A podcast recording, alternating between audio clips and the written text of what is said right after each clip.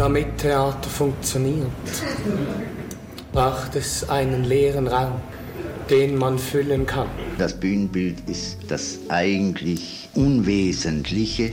Meine Bühnenbildner sind eben Protagonistinnen des Abends. Es ist die Stütze und der Halt der Inszenierung selbst. Gleichwertig zu den menschlichen Spielerinnen auf der Bühne. Wie stellt man etwas her, dass die Umgebung eine Rolle mitspielt in dem Ganzen? Sie ist wie eine eigene Figur. Tja, ist das Bühnenbild der Protagonist des Abends gleichwertig zu den Spielern oder ist es ein dienendes Element in einer Inszenierung? Das ist die Frage, die uns heute beschäftigt in unserem Theaterpodcast Ausgabe Nummer 57 mit Elena Philipp und Susanne Burkhardt. Der Theaterpodcast von Deutschlandfunk Kultur und Nachtkritik.de. Es ist Mai und das ist immer die Zeit für das Großtreffen des Theaterbetriebs in Berlin. Das Theatertreffen zum, läuft. Zum 60. Mal findet das in diesem Jahr statt, passend genau. unter neuer Leitung. Die vier Frauen, anfangs jetzt nur noch drei, haben ein Rahmenprogramm gestrickt zu den zehn bemerkenswerten Inszenierungen. Die werden tatsächlich seit 1964 von einer Kritikerinnenjury ausgewählt. Und die schauen so um die 450 Inszenierungen übers Jahr in Deutschland, der Schweiz und Österreich und laden zehn davon nach Berlin ein zu Gastspielen. Ja, und eine der damals noch vier Chefinnen des internationalen Leitungsteams des Theatertreffens, das ist Caroline Hochleichter, die war bei uns ja auch schon mal zu Gast.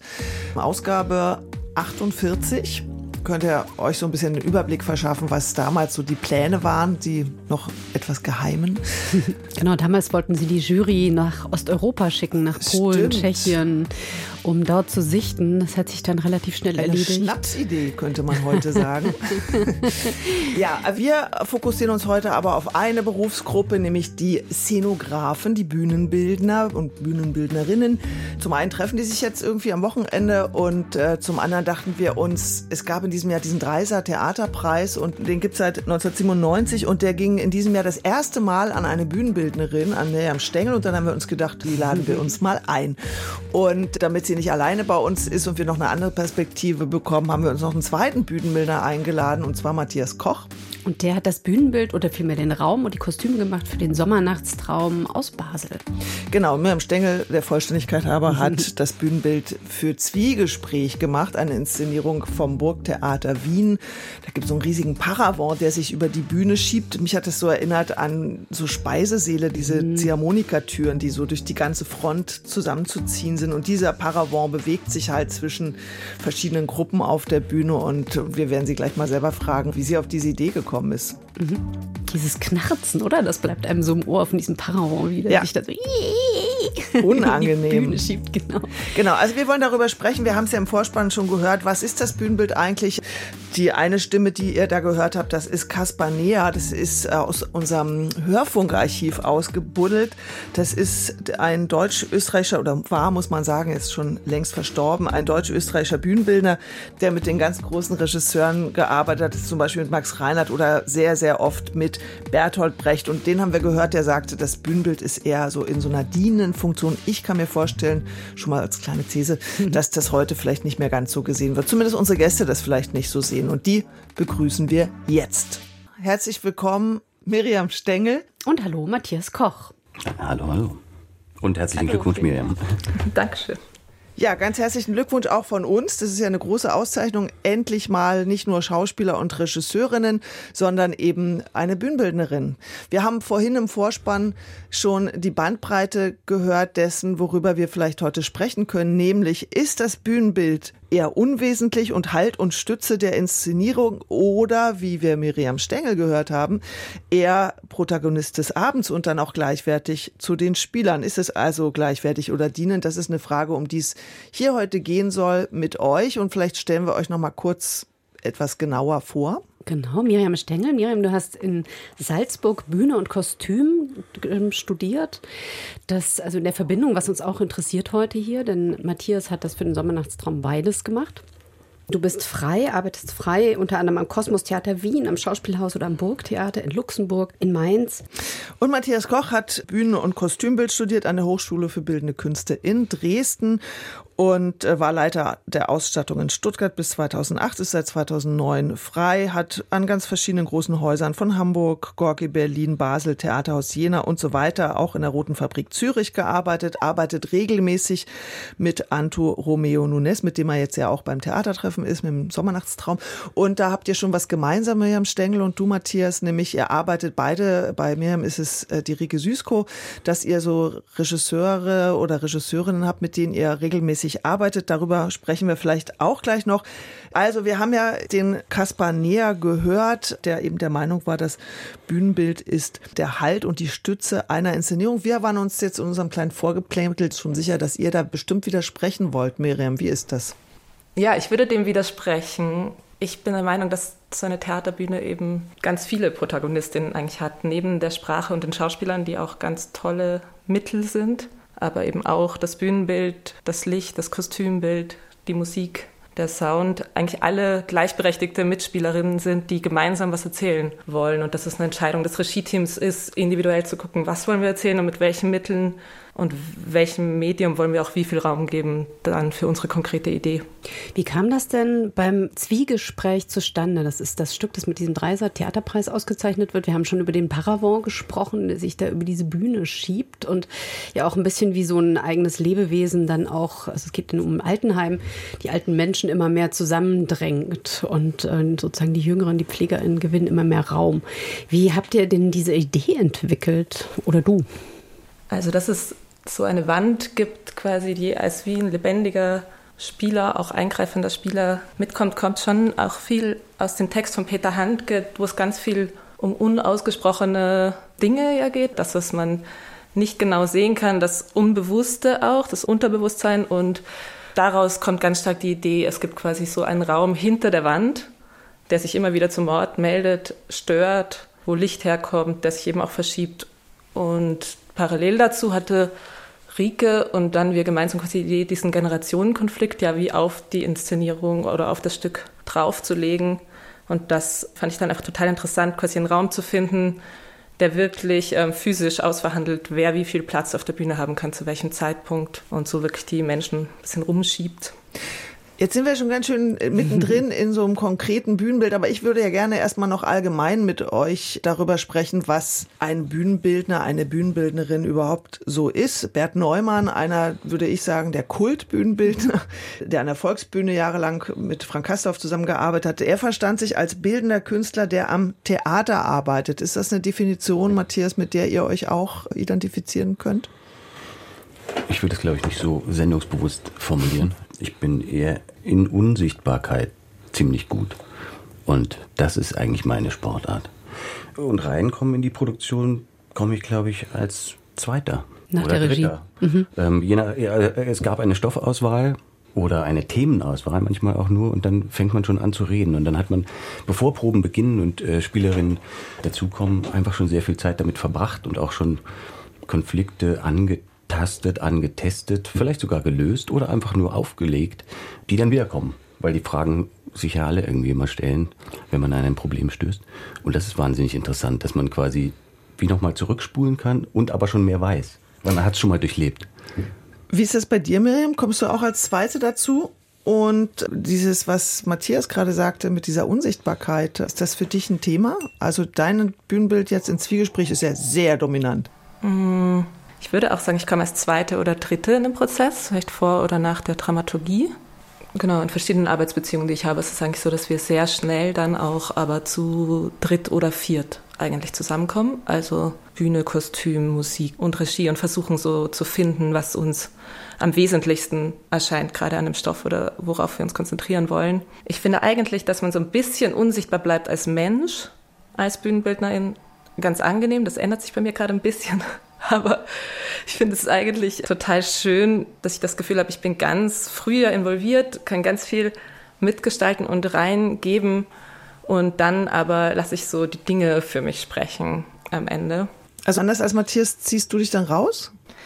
Es kommt ja dann immer noch das Licht ganz am Schluss. Ich bin schon bis zur Premiere sehr präsent. Und ich würde auch am liebsten immer, wenn wir auf Gastspiel fahren, noch das mitbegleiten. Also für mich ist es irgendwie auch sehr relevant, was ist das für ein Raum gewesen ursprünglich, für den ich das entworfen habe und wie kann man das zum Beispiel übersetzen in einen neuen Raum. Also es ist schon ein bisschen wie ein Kind, finde ich, so ein Bühnenbild. Und es ist nicht so leicht loszulassen. Also interessant finde ich ja, dass oft, wenn man an Bühnenbild denkt, zum Beispiel gar nicht so an Licht mitdenkt. Ne? Das Licht ja eigentlich auch Räume erschafft. Also es ist jetzt aufgefallen, mir besonders beim Theatertreffen bei der Produktion, über die wir ja auch sprechen, äh, Sommernachtstraum von Anto Romeo Nunes, wo, wo du, Matthias, das Bühnenbild gemacht hast, was ja eher so unspektakulär ist. Das sind ja eher so kleine Requisiten, mit denen da ein Lehrerinnenkollektiv den Sommernachtstraum aufführt in so einer verrümpelten Aula. Und da gibt es halt eine Szene, wo wir dann in den Wald gebeamt werden. Und da gibt es halt so ein grünes, ich sage das jetzt mal laienhaft, wahrscheinlich äh, so ein bisschen Laserlight-mäßiges Licht. Und dann kriegen Leute so Blattwedel in die Hand und, ähm, und schon entsteht so ein Wald. Und es funktioniert total gut. Der ganze Zuschauerraum ist in dieses grüne Licht getaucht und man hat einen Wald. Und dann dachte ich, ja stimmt, das Licht denkt man ja oft eigentlich gar nicht so mit beim Bühnenbild. Dass es nicht einfach irgendwie nur die Beleuchtung ist, sondern tatsächlich Teil des Bühnenbilds. Wie wichtig ist das Licht für einen Bühnenbildner? Es ist meine letzte große Karte. Immer. Die ich aber am Anfang mitdenke. Weil, mein, wie gesagt, die meisten meiner Räume sind sehr, sehr unspektakulär. Fast unsichtbar, weil sie Leerstellen schaffen, die es zu füllen gilt. Also sowohl von Zuschauern als auch von uns, die dort was reingeben, was man dort rausnehmen kann. Und sie können deswegen so unspektakulär sein, weil ich weiß, dass ich diese Lichtkarte noch habe und meistens mit äh, Lightdesigner, Lightdesignerin arbeiten kann und bis auf vielleicht ein oder zwei, wo man sich irgendwie nicht traf in der Sprache, in der Kommunikation, re relativ schnell ich kommunizieren kann, was der Wunsch von Anto und mir ist, welche Geschmacksrichtung oder welche Dynamik auch zu erzeugen ist in so einem Raum, äh, was die Geschichte dahinter ist. Und dann überlegt man zusammen und kommt in Endproben, weil das sind für uns die zwei Wochen, die entscheiden darüber, ob es denn gelingt oder nicht, äh, sehr schnell und präzise auf Atmosphären, Stimmungen, Räume, die dort von einem Bühnenbild nicht sichtbar sind, die dort erst durch das Licht reingestanzt, rausgeschält oder sonst irgendwas werden. Und das ist die große Karte, die wir dann spielen können, zusammen mit der Musik. Und wir arbeiten als Vierer, Fünfer, Sechser Kombination, also manchmal mit Kostümbildnerinnen, also eigentlich die meiste Zeit, manchmal mache ich's mit einer stetigen Musikbegleitung, die wir, also wir kennen uns einfach alle zehn Jahre.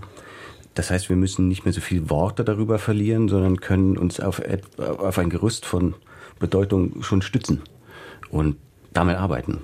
Das heißt, von dir gibt's eher keine spektakulären Bühnenbilder, weil wenn ich jetzt an Miriam denke, Miriam, du hast so ein Ding entworfen, das ist so wie so ein, so ein großes Ungetüm aus so wie Ballonseide, was so mit Luft aufgeblasen wird und was mitbespielt werden kann. Das sind ja schon immer so große Bam-Statements als Bühnenbilder.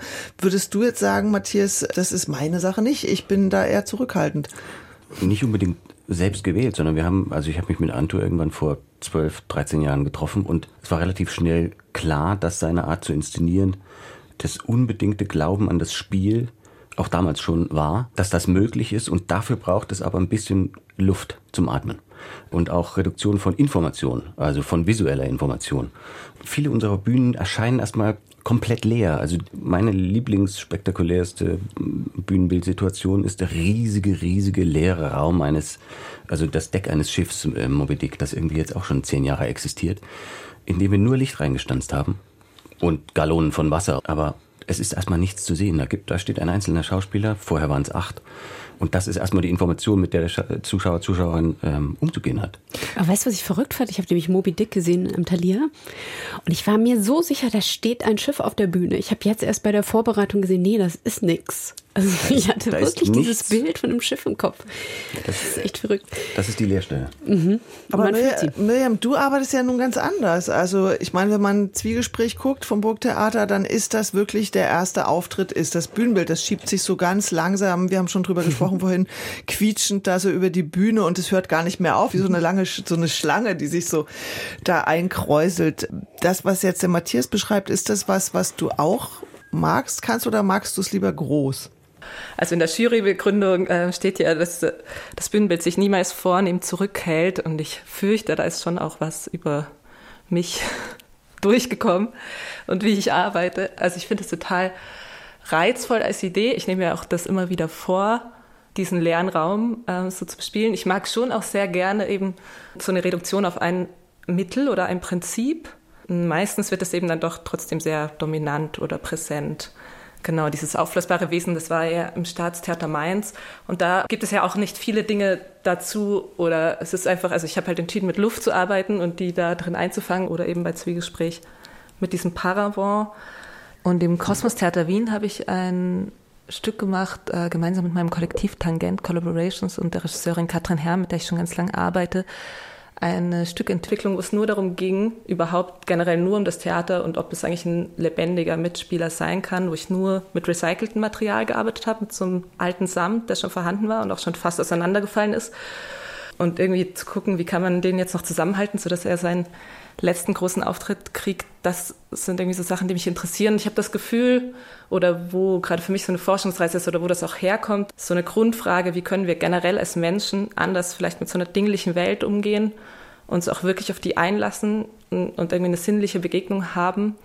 Das hängt für mich tatsächlich mit so größeren Themen, auch wie dem Klimawandel oder so einer Ressourcenverschwendung oder dem einfach nur Benutzen von Dingen zusammen zu sagen, nee, ich lass mich hier auf so ein Ding ein, auf irgendein Prinzip oder irgendein Material oder irgendeine Qualität und ich ziehe das so groß, dass es irgendwie möglich ist, ähm, für das Publikum wie eine Empathie zu empfinden und wirklich eine sinnliche Begegnung zu haben auf, in so einem Theaterabend, nicht nur mit Menschen, sondern wirklich mit diesen Objekten im weitesten Sinne. Du sagst ja jetzt schon Objekte. Wie würdest du denn den Unterschied zur bildenden Kunst definieren? Das hatten wir vorhin ja auch angesprochen.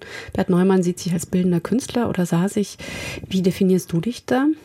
Ich finde es schon auch gut, was Matthias gesagt hat. Also ich würde schon auch sagen, Bühnenbild ist erstmal für die Bühne, ist auch für diesen Theaterraum geschaffen und eben wenn es so abgebaut auf der Seitenbühne steht, ist es auch erstmal nichts. Und trotzdem finde ich, ja, ich glaube, man könnte einzelne Arbeiten von mir vielleicht auch woanders ausstellen, vor allem die, die sich selber bewegen können. Aber zum Beispiel bei der Wand von Zwiegespräch ist das ja auch gebunden an fünf TechnikerInnen, die hinter der Wand sind und die lebendig machen. Und ich glaube, ohne die ist sie auch nichts. Also es ist schon sehr zugeschnitten für das Theater und für dieses Zusammenspiel auch von Körpern und Raum. Ich würde aber schon sagen, in diesem Sinne, glaube ich, ist ja ein Bühnenbildbegriff im deutschsprachigen Raum schon noch interessant zu sagen, es ist wie so ein strukturelles oder kann das sein, struktureller Metakommentar auch zu einem Thema.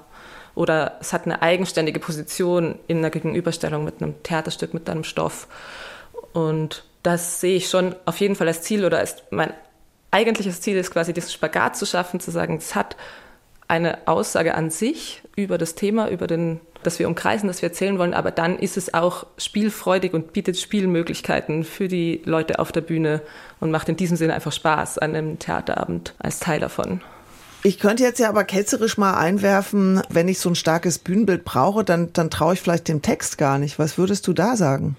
Ich muss kurz nachdenken. Ja, ich glaube, das könnte man auf jeden Fall sagen. Also ich denke, es ist ja eine Freiheit einfach, die wir haben, eben zu entscheiden, was wir mit welchen Mitteln erzählen wollen, was wir generell erzählen wollen. Und bei Zwiegespräch ist es auf jeden Fall ja eine große Entscheidung gewesen, diesen eigentlich sehr erzählenden Text, der gar nicht dramatisch ist, auf diese Art und Weise zu verdichten oder zuzuspitzen. Ich arbeite aber jetzt zum Beispiel gerade in Luxemburg auch an einer Erzählung von Arno Schmidt, wo wir eben entschieden haben, den Raum extrem zurückzuhalten und mit einer Live-Kamera und einer Schauspielerin hauptsächlich uns wirklich auf diese Sprache zu konzentrieren und wie sie sich entfaltet im Raum. Ich finde, das ist ja echt eine Frage beim Lesen. Also was inspiriert einen, was interessiert einen auch, was will man großziehen? Und das kann man eben auf alle möglichen Arten unterscheiden, also entscheiden und auch unterschiedlich machen. Ich denke, klar, man könnte auch Zwiegespräch im leeren Raum stattfinden lassen und es könnte auch sein, dass es total interessant ist das ist eben nicht das, wofür wir uns entschieden haben oder worauf wir am meisten Lust hatten, wie wir das erzählen wollen. Apropos Text, äh, Matthias, gehst du selbst auch in den Text rein oder kriegst du das sozusagen über Regie und Dramaturgie mit? Wie nah bist du da dran in so einem Stück? Ähm, das kommt je nach Art von Text. Also der Shakespeare war der Shakespeare. Allein da gibt es schon übersetzungsmäßig viel Auswahl. Neue Texte haben wir auch gemacht. Wir haben auch schon einmal versucht, eine Wagner-Oper ohne die Musik zu machen. Und also je nach Qualität oder Ausrichtung, das heißt Qualität, ich bin nicht der Richter über Qualität von Texten, aber Qualität für mich. Qualität im Sinne von wie nutzbar für mich oder wie lesbar oder wie. Danach entscheidet sich, wie sehr ich mich dort austoben muss, um zu etwas für, sagen wir mal, meine Sportart zu kommen. Es ist gar nicht so sehr, dass äh, ich jetzt einen fertigen Text bekomme äh, und dann äh, und mir ankreuze, wo kommen die Requisiten vor, sondern tatsächlich ist bei uns eher die Sache, okay, es gibt irgendeine Grundart von Text, sei es ein Klassiker, sei es äh, irgendwas, also es gibt irgendein oder ein ganzes Themengebiet wie die Odyssee. Daraus versuchen wir herauszufinden, was ist eine Situation dafür. Nicht wer spricht wann was, sondern was ist eine Situation dafür, um jemanden auf einer Bühne den Grund zu geben, überhaupt zu sprechen. Das ist die Suche. Daraus kommt meistens irgendeine Art von Raum. Die sind nicht immer leer, aber sie sind unspektakulär. Das heißt, sie lassen immer äh, Möglichkeiten, die auch zu deuten. Schiffe, Aufbahrungshallen, sowas. Und letztlich ist da nichts davon, außer einem Requisit, was den umdeutet. Und danach kommt dann ganz, ganz spät eine Art von Atmosphäre dazu. Und dann noch eine und dann noch eine. Und daraus wird eine Dynamik und irgendwann fängt etwas an, tatsächlich zum Leben äh, zu erwecken. Oder sagen wir mal, ich bin eigentlich aufgrund meines schlechten Gedächtnisses immer ein Ersthörer, auch in Endproben. Ich kann Dinge hören, die mich stutzig machen und das immer wieder. Oder ich kann auch 24 Mal über den gleichen Witz lachen, wenn er denn gut ist und gar nicht so sehr, weil er auf einer Probe ist und man quasi über die Doppel-Dreifach-Situation lacht, sondern vielleicht, weil er gut ist. Oder es greift mich an, wenn etwas einfach schmerzhaft ist, weil ich dort sehe, dass jemand für etwas arbeitet und es nicht hinkriegt oder sowas. Auch das glänzende Scheitern auf Bühnen finde ich wahnsinnig interessant und berührend. Im Sommernachtstraum ist, glaube ich, alles davon drin gewesen. Ich glaube, diese Liebe zu Figuren in Texten, egal wie sie ausgerichtet sind, egal wie bösartig oder äh, liebevoll oder Opfertäter, was auch immer sie sind, sie geben einem die Möglichkeit, mit ihnen umzugehen und das tatsächlich auch über Text. Und wenn ich sage, irgendwas stimmt dort nicht, dann weiß Antu zumindest so viel, dass er darauf achtet. Das heißt nicht, dass ich ihm eine Szene schreibe, sondern ich kann auf mir auffallende irgendwie Fehlinformationen oder äh, Fehleindrücke oder sowas äh, auf Lücken, nicht leerstellen, sondern Lücken hinweisen. Jetzt hat sich eine Frage fast schon erübrigt, also was dich betrifft, Matthias, nämlich äh, die Frage der Angst vor dem leeren Raum. Wir können ja nicht über Bühnenbilder sprechen, ohne Peter Brook einmal zu erwähnen, den großen Regisseur, leider schon verstorben. Von ihm gibt's ja das berühmte Buch Der leere Raum und da gibt's diesen Satz, ich kann jeden leeren Raum nehmen und ihn eine nackte Bühne nennen. Ein Mann geht durch den Raum, während ihm ein anderer zusieht. Das ist alles, was zur Theaterhandlung notwendig ist. Wenn man das jetzt zu, Ende denkt, dann braucht man gar kein Bühnenbild, sondern nur den Mann, der über die Bühne geht. Aber bei dir würde ich jetzt denken, du hast gar keine Angst vom leeren Raum, so wie der Autor vom leeren Blatt Papier. Aber bei dir mehr würde ich jetzt gerne nachfragen. Gibt es bei dir diese Angst vom leeren Raum und du denkst, da muss was hin? Also ich liebe eigentlich leere Räume. Ich würde am liebsten, glaube ich, immer so eine Woche in so einem Raum rumhängen und am liebsten alleine, bevor ich einen Entwurf für ihn mache. Und ich versuche eher wirklich zu durchdringen und zu begreifen, was einen Raum ausmacht. Ich komme eben aus der freien Szene. Ich habe auch viel in Räumen gearbeitet, die eben kleine klassischen Guckkastenbühnen sind, auch schon Räume, die das komplette Gegenteil davon sind, wie so eine weiße gläserne Markthalle auf einem Platz. Und ich finde es total schön, mich wirklich darauf einzulassen, was ein Raum mitbringt, was seine Eigenheiten sind, seine Eigenwilligkeiten und mit dem, was ich dann da reinsetze, wirklich eine Kommunikation zu beginnen und einen Austausch und den eben nicht einfach zu füllen, damit irgendwas drinsteht, sondern wie zum Beispiel bei Zwiegespräch zu gucken, dieses Akademietheater hat diesen Widescreen einfach von sich aus, es ist eine sehr breite, nicht tiefe Bühne und eben etwas zu finden, was mich gerade interessiert, was auch für das Stück interessant ist und das wirklich zu verstärken den Raum da aufzunehmen und das größer zu machen. Haben wir quasi die Portalbrücke ganz niedrig gefahren, um eben so einen viel zu breiten Kinoleinwandseffekt eigentlich zu kriegen. Also ich habe eigentlich große Freude an der Begegnung mit diesen Räumen und habe auch das Gefühl, dass es toll wäre, dafür mehr Zeit zu bekommen. Eben im Kosmos Theater, wo ich dann nur mit Dingen vor Ort gearbeitet hatte, da hatten wir wirklich für fünf Wochen im Sommer das leere Theater für uns. Und das würde ich wirklich sagen, es war wie eine transformierende Erfahrung für mich, auch wirklich so sehr mit einem Raum, in einem Raum eigentlich einen Entwurf zu machen, da Dinge hinzuzufügen, wieder wegzunehmen, zu gucken, wie wirkt es, wie fühlt es sich an, wie fühlt es sich an, wenn ich es stehen lasse. Das passiert natürlich im Kleinen im Modell, aber diese Räume zu kriegen, gerade wenn wir auch über Nachhaltigkeit sprechen, wirklich wo anzukommen und zu gucken, was ist da, was kann ich nehmen, was hier ist und damit eine neue Geschichte erzählen. Das sind so eben Themen, die mich beschäftigen und Forschungsfragen. Auf Nachhaltigkeit kommen wir wahrscheinlich zum Ende noch. Das haben wir uns zumindest so vorgenommen. Und ich habe jetzt gesehen, dass Matthias, während du gesprochen hast, mir irgendwas auf seinem Zettel geschrieben hat und eingekreist hat und gehe jetzt mal davon aus, dass er was ergänzen wollte oder sich merken wollte. Ähm, aber auch beides. Ähm, oder mir ist etwas aufgegangen. Die, die Angst vor dem leeren Raum, da möchte ich deine Einschätzung gerne erweitern. Ich habe sie absolut. Ich habe sie fundamental. Und zwar, dass er leer bleibt Und das, was Brooke dort beschrieben hat, ist ja etwas, dass er nicht leer bleibt, sondern dass irgendwas in dieser Person vielleicht zur Figur wird, auch wenn sie vielleicht keinen Namen hat oder keine, sag mal, in zwei Hauptsätzen zusammenfassende äh, Eigenschaften. Und das ist ja das, was ich mache, diesen leeren Raum oder auch Miriam, äh, und zwar egal in which shape or size, wir tun ja da Dinge rein, die da schlicht vorher nicht waren. Und das Zwiegespräch so ähm, mit einem Publikum aufzunehmen über einen Raum ist ja auch in einem relativ unspektakulären leeren Raum die Aufgabe. Und äh, verstehe mich nicht falsch, ich habe auch Bühnen gehabt, die einfach voll waren mit Kram. Opernbühnen einfach zugestellt mit Häusern und riesigen äh, Aufbauten. Das ist aber also weniger das, was mich interessiert, schlicht, glaube ich. Oder das für mich schwierigere und die größere Angst ist tatsächlich dieser leere Raum, dass man auch tatsächlich als Persönlichkeit dort einfach nicht vorkommt oder die Angst davor, dass, dass das Ego nicht mehr nicht, nicht vorkommt. Die ist da, die ist durchaus da. Ich bin nicht so uneitel, um Gottes Willen. Und jedes Mal wieder neu auf eine neue Situation, ein neues Stück einzugehen, aber mit dem Wissen, ich habe das mit dieser Bande von Menschen, mit denen ich das seit zehn Jahren mache, schon durchlebt. Wir können uns auch stützen. Wir können uns auch fallen lassen. Alles geht. Und das ist wahnsinnig wertvoll ein Netz zu haben aus sozialen Kontakten und die tatsächlich, also wenn man das vierte Mal in einem Haus ist, dann ist man auch nicht mehr so unruhig. Also beide, alle, alle Seiten einander gegenüber und das ist wahnsinnig toll. Das macht für mich das Arbeiten in diesen Zusammenhängen aus. Es ist weniger, um mich zu präsentieren. Jetzt habe ich aber den wahnsinnig genialen Gedanken gehabt, äh, sondern es ist Lebenszeit für mich noch eins. Also das kann man nicht einfach so verschwenden finde ich, sondern da muss man irgendwie mit Menschen arbeiten, die man toll findet.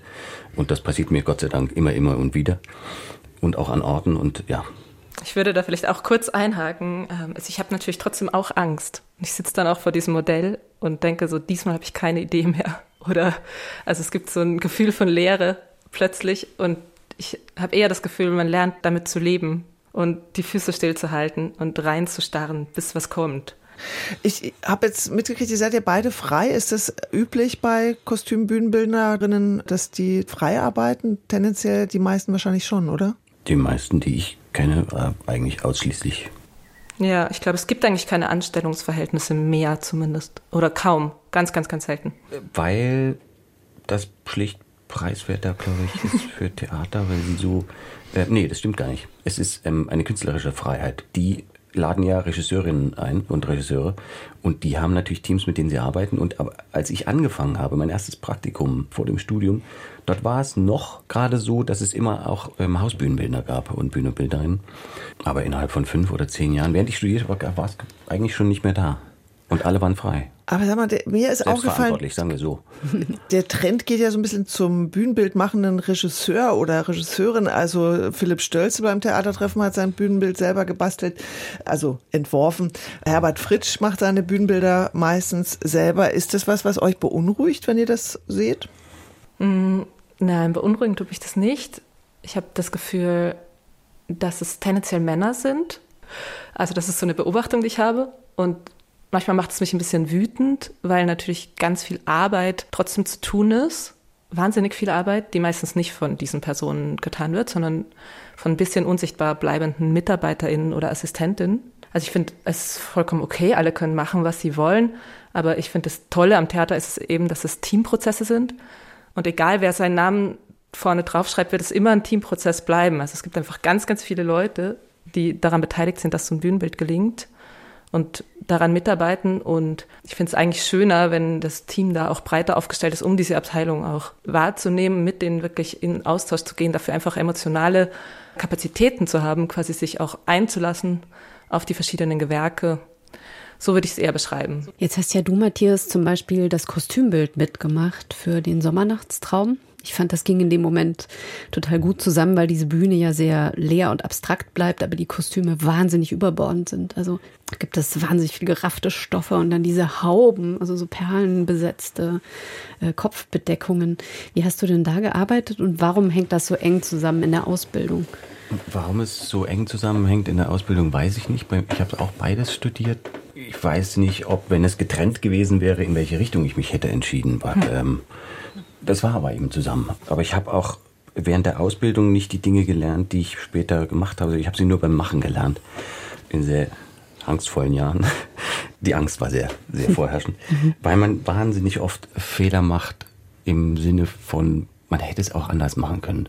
Warum das gut zusammengeht hier ist, weil ich tatsächlich dann die Möglichkeit hatte, auf einen Raum zu reagieren und zwar direkt mit einer Disziplin, die ich dann auch noch in der Hand habe, was natürlich toll ist im Sinne von, okay, ich kann hier viel gestalten, aber was natürlich doppelt anstrengend ist, weil mir ein Partnerin oder Partner zum Abgleichen, äh, geht man in die richtige Richtung oder sowas, äh, dann natürlich fehlt, weil ich bin es dann doch wieder selbst. Und es macht wahnsinnig Spaß, beides zusammen zu machen. Ich mache es, weiß nicht, einmal pro Saison, nein, einmal alle zwei, drei Jahre. Früher habe ich es immer gemacht, weil es tatsächlich für die kleineren Häuser die einzige Variante ist, eine Ausstattung oder eine Person zu bezahlen. Dann zahlt man eben nicht zwei Gagen, sondern anderthalb. Dann heißt es Ausstattung. Dann heißt es mhm. Ausstattung. Manchmal ist es so profan. Ja, ich würde schon das ergänzen. Also es gibt ja auch separate Studiengänge, soweit ich weiß, zumindest für Kostümbild die, glaube ich, schon auch auf jeden Fall eine große Berechtigung haben, weil ähm, man einfach viel mehr in die Tiefe geht, was so Schnitttechniken und Materialkunde und so weiter angeht. Bei mir ist es tatsächlich ganz lustig, dass ich eigentlich vom Kostüm komme oder erst immer so dachte, ich werde zur Schneiderin und dann aus der Schneiderei quasi in die Kostümwerkstatt und aus der Kostümwerkstatt den ersten Bühnenbildner kennengelernt habe und gemerkt habe, dass es ein Beruf ist und dann erst zu diesem Studium gekommen bin und dann trotzdem bei den Räumen ganz schön hängen geblieben bin ich mache aber auch Kostüme jetzt auch noch für eben kleinere Häuser und vor allem auch kleine Ensembles, weil ich mir das dann zutraue, auch das zu bewältigen. Und finde es auch total schön natürlich, dass es so in Dialog treten kann. Aber ich sehe das auch genau wie Matthias, dass es natürlich auch total erleichternd ist, wenn noch eine andere Person im, mit dabei ist im Team, die wirklich so auf das guckt, wie sieht es aus, wie wirkt es, was erzählen wir über diese Mittel, ästhetischen Mittel auf der Bühne. Aber es ist auch total schön, wie ihr jetzt beschreibt, es im Sommernachtstraum ist ein bisschen passiert mir das gerade hier auch in Luxemburg, dass ich sehr entschieden habe, mich sehr zurückzuhalten im Raum und dafür es jetzt so ein Kostüm gibt, an dem ich schon seit Wochen jeden Tag arbeite. Es artet komplett aus. Und das ist irgendwie total schön, dass sich eben, wenn man beides macht, dann das so ablösen kann. Ich erinnere mich, vor einigen Jahren gab es bei der Faust Theaterpreisverleihung, die hat damals Milan Peschel moderiert und da hat er eingefordert, dass es doch endlich mal eine Kategorie für diesen Preis geben sollte für das Kostümbild, weil bis dahin gab es nur ja. Bühnenbild. Und äh, das ist tatsächlich dann vor ein paar Jahren geändert worden. Mhm. Und jetzt gibt es also eine Auszeichnung fürs Kostüm und fürs Bühnenbild. Ich erinnere mich auch, kleines Backteasing, Theaterpodcast Nummer 13. Da haben wir Katrin Brack zu Gast. Und die hatte auch gesagt, dass die Kostümbilder, das ist so wie so ein Stiefkind. Ist, kennt ihr diese Einschätzung? Ich finde das auf jeden Fall ein wichtiges Thema, auch gerade weil ich jetzt diesen Preis natürlich für das Bühnenbild bekomme. Das erste Mal, dass sie eine Ausstatterin bekommt. Nestreu in Wien zum Beispiel gibt es auch nur eine Kategorie für Ausstattung, Videobühne, Kostüm, glaube ich, könnte das theoretisch sein. Soweit ich weiß, glaube ich nicht, dass eine Kostümbildnerin oder ein Kostümbildner schon jemals diesen Preis bekommen hat.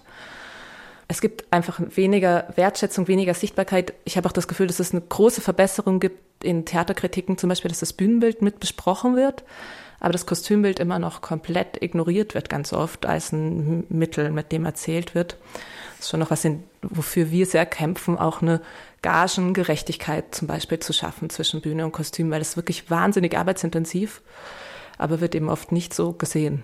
In ganz wenigen Ausnahmen, so wie bei Victoria Bär zum Beispiel, bei Herbert Fritsch, ne, wenn diese die riesen Perücken ja. und diese schrillen Kostüme, das wird dann mal erwähnt, weil das so fast so ein Markenzeichen dann schon war.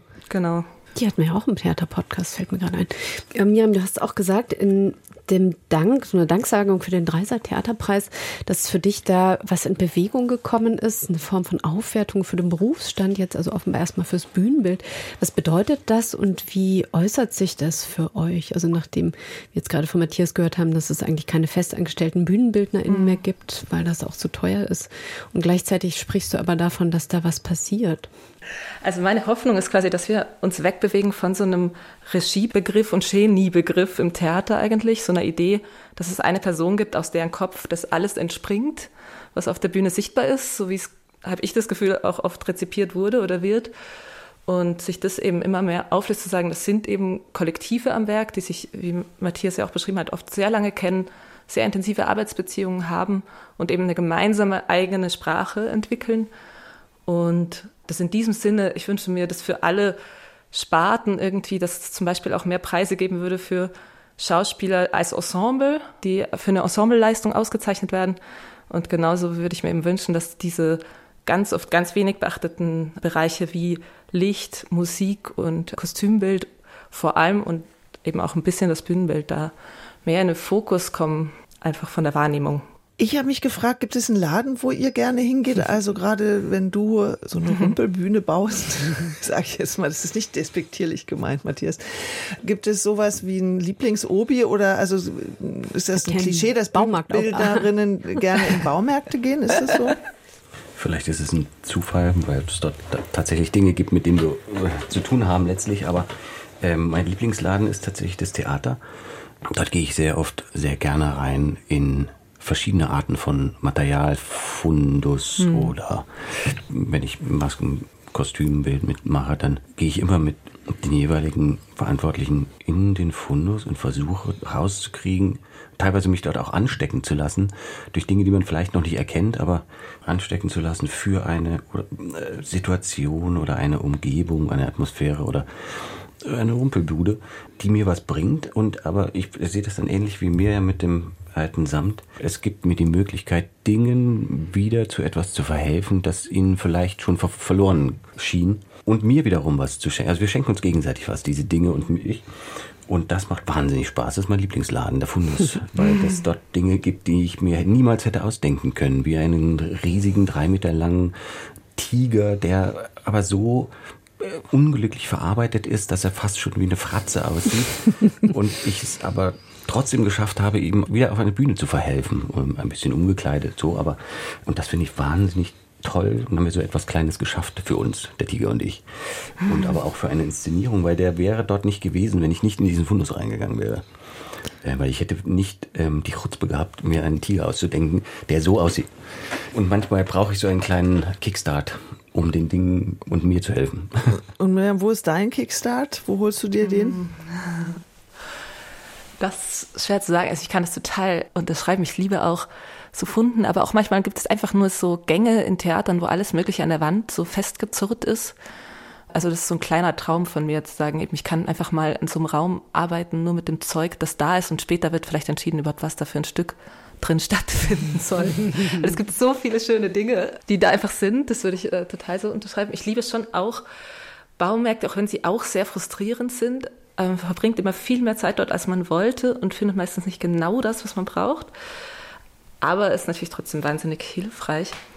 Und ich bin aber ansonsten, also mein Zugang ist eigentlich so, dass ich versuche in dem Text wie so ein körperliche ich habe eigentlich einen sehr körperlichen Zugang und nicht einen sehr visuellen. Deswegen lese ich, also schaue ich gar nicht so viele Bilder an oder so, sondern ich lese eben und versuche so eine Beschreibung oder ein Gefühl in meinem Körper zu kriegen, wie sich dieses Stück anfühlt, ob es irgendwie eng ist oder weit oder so einen unsicheren Boden gibt. Und meistens bin ich tatsächlich schon erstmal allein mit so Sätzen, die ich gefunden habe, oder so körperlichen Gefühlen und aus denen kommt dann oft so eine Suche nach einem Material, das das irgendwie ausdrücken kann, was ich da fühle. Das kann sowohl in so Werkstätten von Theatern sein, die Begegnung oder im Wald oder im Baumarkt, wo ich dann denke, ja, das ist es, mit dem kann ich das machen.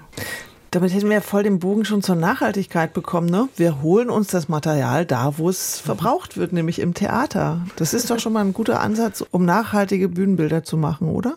Ich denke auf jeden Fall. Also es gibt natürlich auch viele, ja schon, die diesen Weg so oder so gegangen sind. Ich denke eben, es gibt noch viele Scheinwerfer und Podien und alle möglichen alten Prospekte und Vorhänge, die darauf warten, da wieder ausgegraben zu werden und nochmal eine andere Geschichte zu erzählen. Das denke ich auf jeden Fall.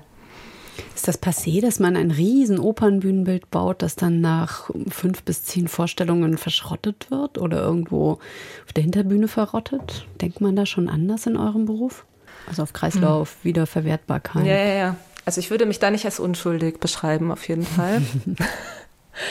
was ich mir wünschen würde, ist, was ich eigentlich total logisch fände und gar noch nicht so oft passiert, ist, dass einfach die Theater auch sich sehr darin orientieren, bei so Dingen, die sie immer wieder brauchen, wie zum Beispiel Wänden, so Normsysteme anzuschaffen und mir dann einfach zu sagen, wenn du eine Wand haben willst, dann gibt es diese Bausteine und daraus musst du dann die Maße finden, die für dich am besten passen. Und wenn du dann noch einen kleinen Anbau brauchst, weil es noch nicht genau passt, dann machen wir den natürlich für dich. Also das gibt es bei Podesten und solchen Dingen und eben bei zum Beispiel Wänden, ein wahnsinnig viel genutzten Mittel, bei Bühnenbildern würde ich mir das sehr wünschen, dass das äh, mehr zur Praxis wird. Ich glaube, das hat auch was mit Lagerflächen, die manchmal nicht vorhanden sind, zu tun, dass das so langsam vorangeht. Aber das ist eigentlich logisch, also selbstverständlich ist, dass man da so ein Normsystem entwickelt, auf das man quasi aufbauen kann und wo man trotzdem dann gewaltige Bauwerke erschaffen kann, aber nicht aus nur Material, das danach weggeschmissen werden muss. Weil ich natürlich schon eine sehr andere Arbeitsweise habe in diesem Sinne, dass ich schon eine wahnsinnige Freude daran habe, Dinge auch bauen zu lassen, zu erfinden, die es eben in dieser Form überhaupt noch gar nie gab und wahrscheinlich auch nicht mehr geben wird danach. Und das ist schon eine wahnsinnige, und dafür braucht man irgendwie neue Materialien ganz oft, um das zu schaffen. Dann bin ich trotzdem natürlich immer total offen dafür zu schauen, was ist das nachhaltigste Material, das wir jetzt nehmen können und auch was können wir vielleicht danach damit weiter tun. Aber ich finde es dann auch schon wichtig, das wirklich größer zu denken, so den Energieverbrauch von so einem Theater, wo ja auch schon viel passiert, wo ganz große Anteile, glaube ich, eben so Stromverbrauch, Reisekosten und so weiter sind. Und zu versuchen, nachhaltiger zu werden und als äh, in allen Bereichen, aber nicht das künstlerische Produkt, also das, was man sieht, was einem die große Freude bereiten soll, quasi was ja auch das Sinn und Ziel von Theater einfach ist, dass da Leute zu begeistern, das so wahnsinnig einzuschränken beim Bühnenbild. Ich würde aber auch sagen natürlich, dass diese Wegwerfidee, dass man einfach mal alles bestellen kann und dann gucken, was man braucht, dass es auf jeden Fall das so nicht mehr gibt und auch nicht mehr geben kann. Jetzt haben wir einiges gestreift, aber ehrlich gesagt habe ich noch so viele Stichworte auf meinem Zettel, die wir jetzt nicht mehr abarbeiten können, weil wir schon ganz schön lange reden. Obwohl ich frage jetzt trotzdem noch mal ganz schnell. Das Digitale, der digitale Raum, das war ja in der Pandemie ein Riesenthema. Ist das was, womit ihr euch beschäftigt? Ich habe mich kurz natürlich damit beschäftigt, ob ich sowas machen könnte wie ein Computerspiel entwerfen oder so, aber ich bin eher davon abgekommen, weil das so wahnsinnig weit weg ist von dem, was ich gut kann und äh, was meine Qualitäten ausmacht. Ich finde, also ich bin wirklich ein Theaterkind und ich bin eigentlich gebunden an diesen physischen Raum, in dem was live passiert, in dem auch alle Tricks, die man machen will, wirklich passieren und es keine Effekte gibt, die man nachher irgendwie drauflegen kann. Ich finde, das ist genau die Magie und vielleicht wird es ja auch sogar noch relevanter, umso virtueller unser restliches Leben wird. Das ist auf jeden Fall einfach das, was ich machen möchte, wo meine Leidenschaft ist. Auch wenn es schlecht altert, ist es vielleicht so. Mir fällt jetzt gerade noch ein, dass es vielleicht lustig wäre, wenn man äh, immer mal so wechselhaft in andere Theaterfundusse gehen könnte und da sich inspirieren lassen und da sich was ausborgen für eine Inszenierung woanders oder so. Ja, das wäre toll. Oder so ein Riesenlager in der Mitte von Deutschland, wo man noch Sachen hinbringen kann, die andere aussortieren wollen. Oder das so. gibt es ja auch zunehmend, oder? So diese, ich glaube, in Hamburg gibt es das in ja Hamburg habe ich davon gehört. Ja. Börse oder so, ja. wo Theater zusammenwerfen und dann tatsächlich auch zusammen ausleihen oder benutzen. Das wäre das Paradies. okay, ganz herzlichen Dank euch, dass ihr euch die Zeit genommen habt, hier bei uns zu Gast zu sein. Matthias Koch und Miriam Stengel, zwei Bühnenbildnerinnen und Kostümbildnerinnen viel Erfolg dann noch beim Theatertreffen und überhaupt für die weitere Arbeit. Danke, dass ihr hier wart. Ich danke euch fürs Gespräch und ja, nochmal Glückwunsch mir. ja, ja vielen Dank fürs schöne Gespräch und vielleicht sehen wir uns in Berlin. So, das war also unser Theaterpodcast Ausgabe 57. 57 schon. Und alle, die es nicht zum Theatertreffen geschafft haben nach Berlin, ihr habt die Möglichkeit, den Sommernachtstraum mit dem Bühnenbild von Matthias Koch zu sehen, egal wo ihr seid. Der Sommernachtsraum läuft als eines von drei starken Stücken auf Dreisat. In der Mediathek ist er noch zu sehen bis zum 7. September. Danke für euer Interesse und was wir nächstes Mal machen, wissen wir noch gar nicht, aber ihr könntet uns auch Vorschläge machen unter theaterpodcast.deutschlandradio.de. Ihr könnt auch einen Kommentar hinterlassen auf nachkritik.de und äh, liked uns auf allen Plattformen, auf denen dieser Podcast läuft, bei Spotify. Empfehlt uns weiter. Wir freuen uns, wenn ihr beim nächsten Mal wieder zuhört. Bis dann. Bis dann. Tschüss. Tschüss.